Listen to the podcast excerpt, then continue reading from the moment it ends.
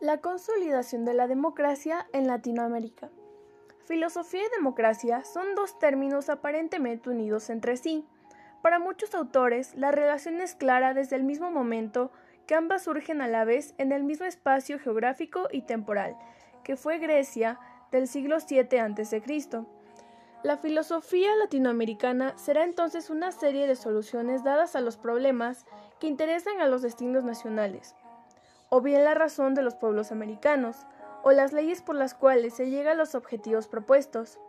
Filosofía comprometida con los problemas más urgentes, los problemas que plantea, por ejemplo, la relación compleja con el mundo occidental, donde las relaciones de subordinación e independencia no dejan de golpear cada cierto tiempo, obligando con ello a una actitud política de los pensadores.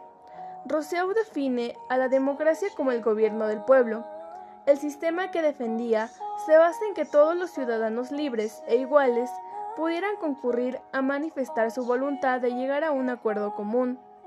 La democracia en apoyo del proyecto político de Rousseau es entonces ante todo un principio de legitimación de los estados en la medida en que encarna los valores de la libertad y la igualdad natural a través de la cual la soberanía universal reina. Gracias.